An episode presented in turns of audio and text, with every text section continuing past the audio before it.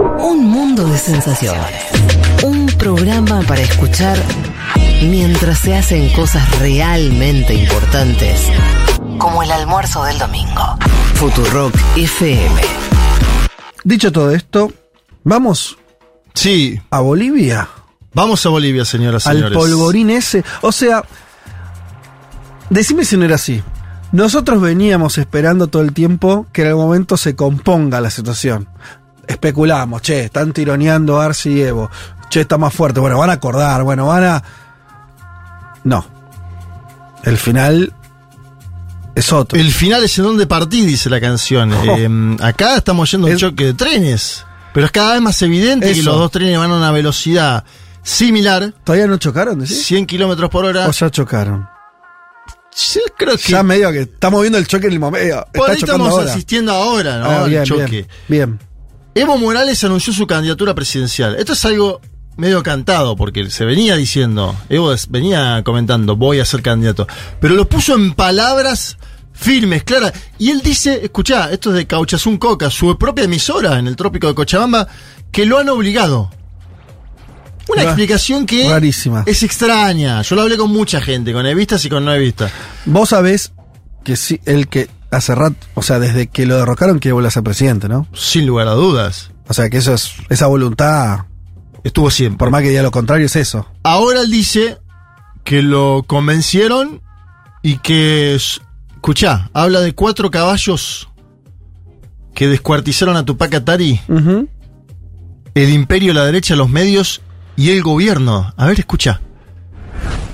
Tanto contra Evo, todo contra Evo desde el gobierno, la derecha, el imperio, los medios de comunicación de la derecha. Estamos contra cuatro caballos que descuartizaron a Tupac Katari. Estamos en esa situación. Y quiero que sepa la población, ¿no? Nacional e internacional. Es toda esa agresión. Ellos campaña sucia, redes, ¿no? Usan sus viceministros. Repito nuevamente, la derecha solo me acusaba de narcotraficante y el gobierno de Lucho Arce, David Chocabanca, es rey de cocaína. Bueno, ustedes escucharon los golpes que daba en la mesa. Morales en general es eh, un poco más calmo en sus declaraciones. Esta última semana fue, diría, virulento, ¿no? En torno a la caracterización que hace eh, y, y que acusa al gobierno de darse Choquehuanca de que lo llaman, ¿no? Una especie de zar de la cocaína. Obviamente, ustedes se imaginan, Morales sale, declara esto, tapa en algunos diarios de Bolivia, porque Evo Morales tiene un peso específico Claro. concreto dentro de la estrategia electoral del más eh, boliviano y, y la propia cosmovisión de la sociedad boliviana. Evo fue candidato en las últimas elecciones, en casi todas, en la única que no fue candidato es- estaba fuera del país. Y armó él la candidatura de Arce, esto hay que decirlo siempre, ¿eh? En Bolivia, el que sonaba era David Choquehuanca. Acá, Evo dice, no, tiene que ir Arce, candidato a presidente, Ah, convence, sí, y llega Arce. Pero el origen de Arce es Evo Morales. Lo digo en términos concretos para que nadie se haga el distraído en eso. Obviamente, Arce empezó a gobernar y empezó a gobernar con su muñeca, ¿no? Muy diferente al estilo de Alberto Ángel Fernández en Argentina, que fue más híbrido, ¿no? Arce dijo, gobierno yo, Sí. gestiono yo, los funcionarios lo pongo yo. Evo le pidió la salida había- a varios funcionarios, Sí. cuatro, No, sí. no largó a uno, Ajá. Arce. Acá Alberto entregó, en un momento dijo, bueno, Bueno, pero un gobierno que, que sin resultados, o con Claro, malos resultados en Argentina y no así en Bolivia. ¿no? Bueno, el, el levismo te dice, el levismo te complejiza lo de los resultados y ahora vamos a ir a la discusión económica. Me interesa que me resaltes esto porque yo no lo tenía tan claro que era así. Vos decís que desde que empezó el gobierno de Arce, Arce no, no tuvo a Evo en términos de consulta, de diálogo, de nada. Nada, se, cor- se cortó solo el día uno. No sé si el día uno, pero quien pidió y demandó encuentro fue Morales, cada tanto los hizo, Ajá, pero Arce dijo, mi equipo es este, mi gestión es esta, bien. avanzó. Que igual eran, su equipo y su gente eran gente que ya estaba en el gobierno de Evo, ¿no? O, o- o- o fue a otro lado. O sea, Mucha gente de su propio ministerio, No, no, Ministerio pero de había, gente de, El gabinete tenía gente del gobierno de Evo. No, no todas, por M- supuesto. Mucha pero- gente de la que ac- actualmente está gobernando con Arce Catacora era de su propio Ministerio de Economía. Que era el gobierno de Evo. Marianela Prada. Sí. Sí, sí, pero pará. Porque una cosa es cuando vos venís de un ministerio y componés Sí. con tus funcionarios y subís y seguís con tus Sí. funcionarios. De hecho, fíjense que las grandes cartas contra Luis Arce Catacora son de un bloque de 20 exministros de Evo Morales que no participan del gobierno de Arce. Yo por eso digo, y no, habí- no hubo loteo. Vos acá en Argentina sabés que el ministro del Interior es de Cristina Kirchner, ¿no? Sí. Guado de Pedro. No Sí. digo loteo que sea, pero digo, Sí. el ministro del Interior es de Cristina Kirchner. Sí, En el gobierno de Luis Arce Catacora los funcionarios son de Arce Catacora. sí. ¿Se entiende? Y el que no quiso ser, lo apartaron de funciones. El que dudó, lo apartaron de funciones. Fue bastante más drástico, te diría Bien. eso. Vamos a escuchar a la viceministra de Comunicación de Arce, Gabriela Alcón, que dice que es prematuro hablar de candidaturas presidenciales, algo que tiene toda lógica, porque ¿Cuánto estamos... falta? Y se vuelta en octubre del 2025. Y Una locura, estamos faltan dos años. en septiembre, bueno, ahora ya en octubre. Dos años. Del 2023. Dos años y casi un mes, porque se vota a fin Claro. de octubre. Escuchamos a la viceministra de Comunicación, Gabriela Alcón. ¿Cómo toma las declaraciones de Evo Morales? Se anticipa ya su candidatura para el 2025. ¿Cómo toma el gobierno? Hemos escuchado la pasada jornada y vamos a ser consecuentes en lo que siempre hemos llevado adelante. Nos parece prematuro eh, abordar este tipo de, eh, de candidaturas tomando en cuenta que estamos en el año 2023 y las elecciones todavía son el 2025, ya lo hemos mencionado, y vamos a rectificar lo que el presidente ya lo dijo en su momento, ¿no? Nosotros estamos abocados en este momento al trabajo, a la gestión, a responder con resultados, con indicadores. La proyección de organismos internacionales, por ejemplo, Bolivia va a estar en la región entre los tres países con mayor crecimiento. Lo están diciendo organismos internacionales. Nosotros tenemos nuestras propias, nuestras propias eh, medidas, nuestras propias métricas, nuestras propias, nuestra propia proyección, si vale el término. Pero estamos en ese sitial, entonces vamos a enfocarnos en seguir trabajando en la reconstrucción económica y productiva. Bien, estaba mm, la voz, una de las voceras, ¿no? Porque el, vocero es Richter, ¿no? Pero bueno, a- Alcón, al ser del Ministerio de Comunicación, oficia de una de las voceras de la gestión de la administración de Arce Catacora. El, el debate creció porque Evo todo el tiempo va pinchando a Arce, o lo intenta pinchar, porque del otro lado tenés un Arce que se hace el tonto, eh, elude, ¿no? No suele responder frontalmente. Sí, contesta, pero tranquilo. Digamos. No es- bueno- no contesta a la altura de la provocación del otro lado. Pero eh, por eso, vos Él, estás- pero vos él. ahí diciendo algo muy fuerte. O sea, no es. Es Evo el que, el que arranca ya los juegos de debate Sí, y, Evo, no, y no el presidente. Evo, que es muy inteligente en eso, em, lo torea, digamos, todo el tiempo. Sí. Y Evo salió en un acto público, me causa gracia un poco porque ya estamos. Es medio fondo de olla esto que les voy a contar, pero se los conté un poco en la venta. Hay una idea sobre quién, hay un debate sobre quién fue el ideólogo del modelo económico de Bolivia, ¿sí? ¿Se acuerdan? Modelo económico, macroeconómico, sin inflación, de crecimiento, impulsado por el boom de las commodities, etcétera, etcétera. Bien.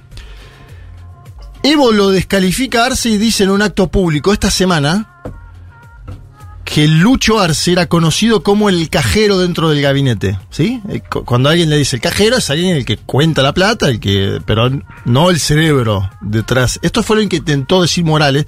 Después tenemos la contestación del presidente. Ahí hay, pero un apunte. Sí, los apuntes que quieras. Él dice públicamente que todos sabían que al, minister- al su ministro de Economía durante 10 años le dicen cajero y él no hizo nada. O sea, ahí él lo comenta como, como para dañarlo a Arce. Él dice, en mi gabinete, el que mandaba era yo, Evo Morales, y en mi gabinete a este señor le decían cajero, como lo, lo subestimaban. Claro, le está intentando bajar el precio dentro del... Entiendo, lo que quiero marcar es que Sí. hay algo del vínculo de ellos dos que es muy delicado para él, porque él no solamente lo deja 10 años, eh, eh, bueno, no es una estación donde él se ve obligado a aceptar a alguien que viene de otro ala y que en todo caso rom- rompe. Él crea Arce. Entonces, Sí. es delicado que él pueda decir ahora esto de, le decían el cajero, porque primero no lo echaste, o sea, si vos estás ¿Pero hablando... cajero tiene que ver con corrupción o lo están No, planteando? no, no, lo está planteando como de, de Ah, esto de- como Bueno, de- claro, no es que alguien recaudó. Entiendo que no que recaudaba, sino como el que administraba la, la Eso, guita. la- guita. Pero que no decía. Es, Una- ok. el- antes decíamos el almacenero, ¿no? El que estaba con los numeritos. Eso. Como Vale, o sea, no es por corrupción. No dice, no. Y no dice que era el cerebro. Porque lo que intenta siempre Arce es decir, yo fui el cerebro económico de esto. Claro, yo claro. tengo una teoría, yo lo estudié, yo hablé por las universidades del mundo, les presenté el milagro, ¿se acuerdan que se llamaba el milagro económico boliviano? Evo dice, el del milagro soy yo, este hombre Un- era un funcionario mío. Sí. Sí. Lo dice de la siguiente manera, escúchenlo porque el tono es todo en esto.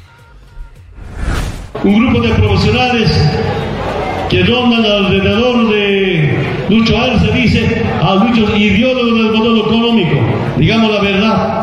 Y estoy diciendo aquí porque están sus funcionarios del gobierno nos han mandado a espiar y quiero que vean, que vean, graben, van a informar la verdad. Creían que Lucho era ideólogo del modelo económico. En el gabinete de Lucho era conocido como cajero, no como ideólogo. Si hubiese ideólogo, en tres años hubiera levantado la economía de Bolivia. Miren, como tres años ha la economía de Bolivia. Bueno, hay un debate sobre si está hundido o no la economía de Bolivia. Mm. Los datos indican otra cosa, los datos macroeconómicos indican otra cosa. Un gobierno con que- una economía con baja inflación, con crecimiento, lo dijo la- una de las voceras ¿no? de, de- de la administración. Tiene un problema con, lo- con- con las reservas, ¿no? Tiene un problema con las reservas, Con la producción de con gas. la escasez de dólares, con la merma en la producción de gas y petróleo. Dice el abismo que con contratos poco claros sobre litio, eso habrá que estudiarlo, investigarlo. Una caída en los puestos de trabajo de la industria y quejas que Evo ve, estoy nombrando todas cosas que él dice, ¿eh? en productores medianos y chicos. Él dice, cada vez que me junto con un productor, sobre todo de su zona del trópico de Cochabamba, encuentro discusiones. Esto es un debate porque ya les digo, Bolivia está creciendo económicamente. Bolivia no tiene inflación, Mm. como la conocemos en Argentina, por ejemplo. Uno diría, ¿qué hace Arce frente a la discusión que le dicen cajero? ¿Baja la cabeza? y No, Arce contestó, pero a su forma, digamos. Arce tampoco quiere elevar esto, no quiere que esto sea el debate permanente en Bolivia, Mm. la discusión de él contra Morales. Él dice estoy enfocado en la gestión, en, en solucionar, en administrar, lo cual tiene lógica también. Si uno es presidente de un país, el que parece más apurado es Evo. Sí. ¿Apurado para qué? Yo ahora les cuento, va a haber un congreso del MAS. Ajá. Y se apura para eso, Evo. Para terminar de abroquelar a la fuerza política, generando también discusiones en torno a qué es el MAS hoy. Hacia ahí vamos, porque es un MAS, Fragmentado, entiendo. sí, fragmentado, fragmentado. Vamos a escuchar primero a Luis Arce Catacora contestándole al expresidente Dale. de Bolivia. Yo no tengo problema que me llamen como quieran. Lo cierto es que los resultados son los que cuentan. Bolivia, desde que yo estuve de ministro de Economía, hemos estado en los mejores sitiales con indicadores económicos, no solamente económicos, sino también sociales, porque el modelo económico social comunitario productivo, que ha sido un modelo que se ha creado en la Universidad Mayor de San Andrés, con dos profesores de la Universidad Mayor de San Andrés, ¿verdad? Compañero Carlos Villegas, mi persona, hemos desarrollado toda esta, esta, todos los escritos, toda la literatura del modelo está en las tesis de licenciatura de este humilde servidor, están no solamente de la licenciatura acá, también en la Universidad de Warwick, ahí está el tema. Todo lo que ustedes han visto de la bolivianización está ahí teorizado en mi tesis de, de maestría en Warwick, por si acaso. ¿eh? Bien, ahí estaba, ¿no? Él dice, soy yo el padre de la criatura, lo cual también es eh, en algún punto asumir su independencia política, ¿no? Me da esa sensación a mí. Eh, soy yo. Soy yo. No fue Evo, o sí Evo fue, pero fui yo como ministro de Economía y ahora soy yo como presidente de la Nación, que a su vez soy ministro de Economía, porque vamos a decir lo que no conocemos el nombre, es Montenegro, el ministro Sí. de Economía de Bolivia, pero no es conocido. Claro, es un presidente que, que, que, que es, que le sobra para también ser el ministro de Economía. Exacto. Arce es el ministro de Economía de Bolivia. Bueno, Evo organiza el Congreso del MAS en Cochabamba, Sí. su lugar en el mundo, en Laucaeñe, ¿sí? No hay que va a La Paz o va a Santa Cruz. Evo dice, vamos a organizar un Congreso Nacional del MAS 3, 4 y 5 de octubre, es decir, esta semana. Hay un dilema en las organizaciones que componen el MAS y el Pacto de Unidad. ¿Por qué? Porque la chapa, lo que te digo, la institucionalidad, Sí. tanto Bartolina, que son mujeres, la Central Obrera Boliviana, la CESU TV, que son campesinos, interculturales, toda la parte de la superestructura de estas organizaciones es del arcismo. Ajá. Todas estas organizaciones son del arcismo. Sí. Evo tiene una CESU TV paralela movimiento de campesinos paralelo. Ajá. Y Evo presentó en los últimos días un pacto de unidad paralelo, ¿sí? Con parte de todas estas organizaciones. ¿Y el, y el MAS es, eh, tiene forma de partido político? El- Sí, el MAS tiene forma de partido político, lo que ha hecho O Morales. sea, además está la estructura del MAS como Ex- partido. Exacto, pero ahí- la- la- el debate es, ¿el MAS de Morales que va a ir a Congreso es un MAS con las organizaciones sociales adentro o no? Ajá, claro. Es lo que impugna Arce. Y por eso cuestiona. Arce dice, me junté con el ampliado de el Pacto de Unidad, me dijeron que no van al Congreso del MAS. Sí. Y Evo está organizando el Congreso del MAS con gente suya, de la CSUTV paralela, de las Bartolinas que él maneja, ¿se entiende? Sí. Hay, hay- se han partido las organizaciones, pero dentro de las organizaciones Arce logró un control. Y Evo quiere lograr el control del MAS como partido, que él lo tiene, él es uno de los apoderados del movimiento al socialismo. Lo decía Evo Morales, pero escuchen esto porque acá ya le va a tirar con Estados Unidos a Arce. A ver. Esto ya es fuerte, le está diciendo que está la DEA y que la USAID están operando en Bolivia con el gobierno de Arce. Escuchemos a Evo Morales. En este momento, en este momento, el gobierno quiere que fracase el Congreso del MAS y PSP en la Ocaeñe. En este momento están queriendo usar algunas instancias de la justicia boliviana para que lo inhabiliten a Evo como candidato a presidente. Legalmente, constitucionalmente. No hay nada que nos impida como candidato a presidente. Y si hay alguna decisión política, vamos a enfrentar a los compañeros para derrotarlos. Y eso es nuestra tarea, nuestra responsabilidad. Así hicimos. Así hicimos, hermanas y hermanos, por eso le comento, en el 2001, 2002, intentaron, inhabilitaron, no pudieron. Por instrucción del imperio. Otra vez, el gobierno como chitaco sometió al imperio. Ahí está la DEA. Se dice públicamente, vamos a consultar a la DEA. USAID operando en toda Bolivia, haciendo una campaña contra el instrumento político.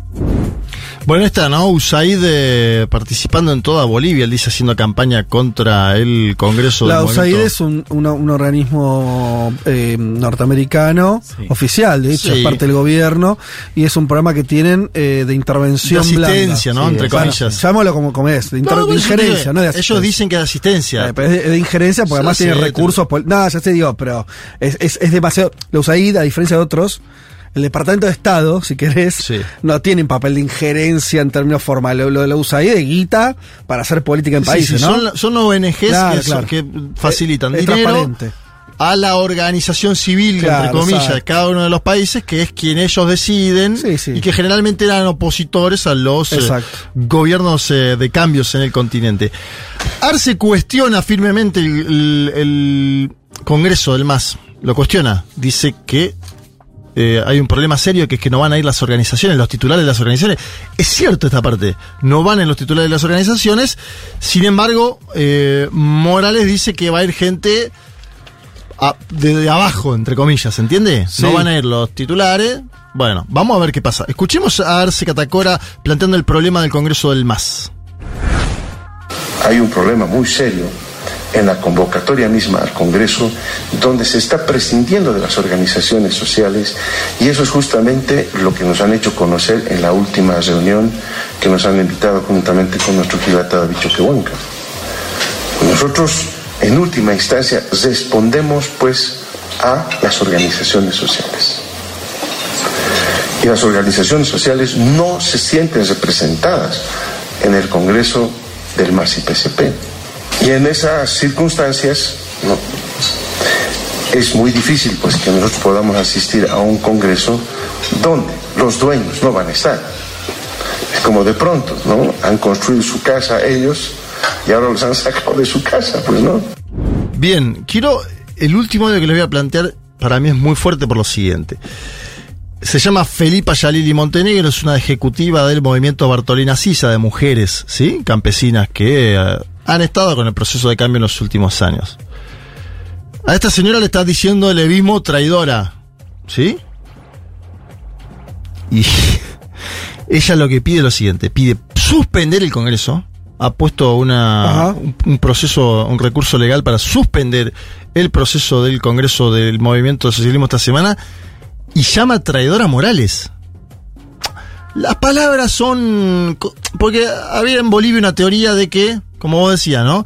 Se negocia muy fuerte en Bolivia. Eso al menos siempre es el pasillo, ¿no? Cuando vos Sí. hablás con gente de un otro lado, te decían, estamos movilizando fuerte, estamos llegando al límite. Yo creo que ya es. No hay vuelta atrás de algunas palabras, caracterizaciones, ¿no? No, de lo que mostraste vos, no. O sea, esto que eh, discutíamos, si el tren chocó no, yo lo veo Le zar, chocado. zar de la cocaína, dice Evo que le dicen. No, claro, Evo sí. dice que el otro era un cajero, de que no era del cerebro. Eh, escuchala a Felipa Yalili Montenegro, ejecutiva de la Bartolina Sisa, a ver. Pues no, no pueden decir traidores. Traidor es aquel que salió en el golpe de Estado y dejó a su pueblo abandonado cuando más lo necesitaban. Entonces, eso es traidor. Así es. Yo creo que las autoridades competentes del Tribunal Departamental eh, de Justicia tienen que valorar y suspender ese. En caso contrario, sería ilegal, ilegítimo, porque no están las organizaciones, no están los sectores sociales que han sido discriminados, ¿no? Esto es, más se trataría de un golpe, de un golpe sindical, de un golpe a las organizaciones sociales y una dictadura, ¿no? Entonces, nosotros exigimos justicia y respeto a los verdaderos dueños de este instrumento político por la soberanía de los pueblos. Bien, de, eh, fuertísimo, ¿no? Le dice que escapó. Está diciendo hubo un golpe de Estado, pero el señor escapó. Bueno, hay cosas de las que no se vuelven señalamiento. ¿Qué va a hacer la derecha boliviana? Y con esto me voy. La derecha boliviana eh, primero tiene a Camacho, que es uno de sus líderes presos. Sí. Lo puso el gobierno de Arce, la justicia, pero Sí. el gobierno de Arce tomó la decisión política de que esté preso, ¿no? Camacho, hay que decirlo con todas las letras. Por eso va- le va a costar también a Arce y a Evo Morales muchos votos en Santa Cruz, seguramente, votos que en algún momento tuvieron. Esto lo pongo para mirar el Le mapa. va, le va a costar por la detención de Camacho. Yo creo que Camacho, Camacho es popular en Santa Cruz, fue eh, es gobernador, digamos. Todavía Sí. gobierna desde la cárcel, desde el penal de Choncocoro. A ver, No fue destituido ni reemplazado. él tiene funciones, las consiguió para gobernar desde el. Bueno, es una cosa muy cárcel. rara, ¿no? Eh, O sea, no, no, eh, no sé si. No, Yo no me acordaba de no recuerdo un Sí. ejemplo, porque ir preso implica pérdida de derechos, de movilidad. Pero ser funcionario público y estar preso es medio un sinsentido. sí. ¿O Manfred no? No, no, puedo creerlo. tiene potestades para gobernar. Eh, Claro. eh, obviamente tiene gente afuera, pero Sí. tiene potestades para gobernar. Manfred Reyes Villa es un hombre conocido que apostará a ocupar ese lugar, veníamos hablando de él. Y ojo porque me hablaron Cochabamba, de alguien, ¿no? Sí, Eh, me hablaron sí. de alguien en particular que es Claure, una- un empresario de apellido Claure, que es presidente del Club Bolívar de Fútbol, Mm, un hombre millonario, director ejecutivo de corporaciones como Spring Corporation. Bueno, Claudia además fundó el Inter de Miami junto a algunos socios ¿En serio? cubanos. Ustedes bien saben que es un club eh, fundado por cubanos-americanos. Claudia estuvo dando vueltas en esa discusión. Ojo con este nombre, ¿eh? En, en un momento latinoamericano donde asoma la cabeza Javier Milei, un outsider, comillas, comillas, donde Cas toma vuelo en Chile. Ojo con la aparición de un outsider empresario con mucha guita, con mucha Sí. tarasca, como este Claure, que no, no lo veo como... mm, a ver, hubo experiencias, ¿no? Eh, un empresario cementero, Doria, Me- Doria Medina. Lo veo un poquito más pillo a este, para decírtelo en términos Sí. concretos, ¿no? Es decir, para, para ser el presidente de Bolívar, ocho años, es el club más popular de Bolivia, fundar el Inter de Miami, dirigir dos corporaciones, ser un millonario, le da una... Mm. que hay que ver después cómo permea socialmente, Sí, sí. si te votan o no te votan. Este hombre, por ahí, ahora, Ahora, que ve tumulto, sí. elija hacer su apuesta. Veremos. Es como. Lo que, me, Sí. lo que me parece un poco extraño ¿Qué de todo? es que pueda. No, yo, yo no sé ya si es extraño el choque, quiere decir. eh, uno por ahí lo lamenta, pero me parece que estamos en la era donde ves a, a- dirigentes que, que fueron muy importantes eh, autodesvalorizarse. No, digo, claramente, me parece que, que esto ya hay más de un ejemplo.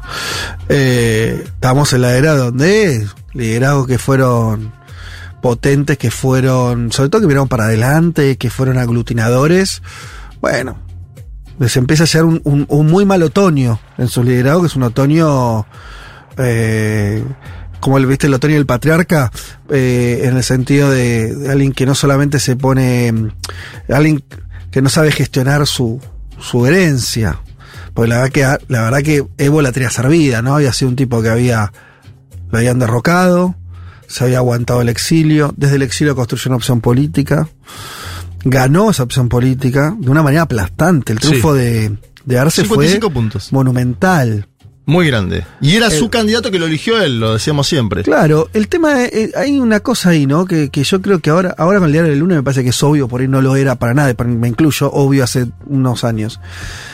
Elegir a quien... El, el rol de un líder, si, vos estás en la situación por la que sea, porque en tu país no hay reelección, porque, no sé, por lo que sea, elegís a otro, eso implica... voy a decir una pelota, elegir a otro no es de mentiritas. Porque acá parece, si no, que vos elegís de mentiritas.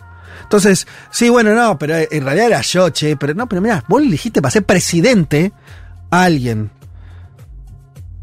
Hay una sesión de poder ahí. Hay una Sí. sesión de poder inevitable. Y si vos no lo entendés así, lo que estás haciendo es una locura. O sea, lo que estás haciendo ya estás presagiando el quilombo.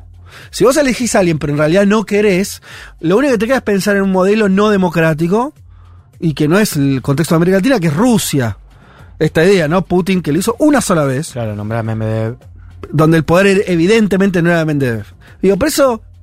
eh, No, funciona no- así en muchos otros no países. tomaría Rusia como un laboratorio posible para la democracia latinoamericana. Y no solo por una cuestión de deseo, que también, sino por de realidad. No funcionamos así, viejo. ¿Qué crees que le haga? Son estados más débiles, no es un imperio, no tuviste zares, no tuviste comunismo durante 80 años. No, o sea, acá hay una democracia participativa de hace más o menos cua- 30, 40 años. ¿Qué pensaba Evo? Y Evo, pongo Evo y podemos eh, ir a otros ejemplos.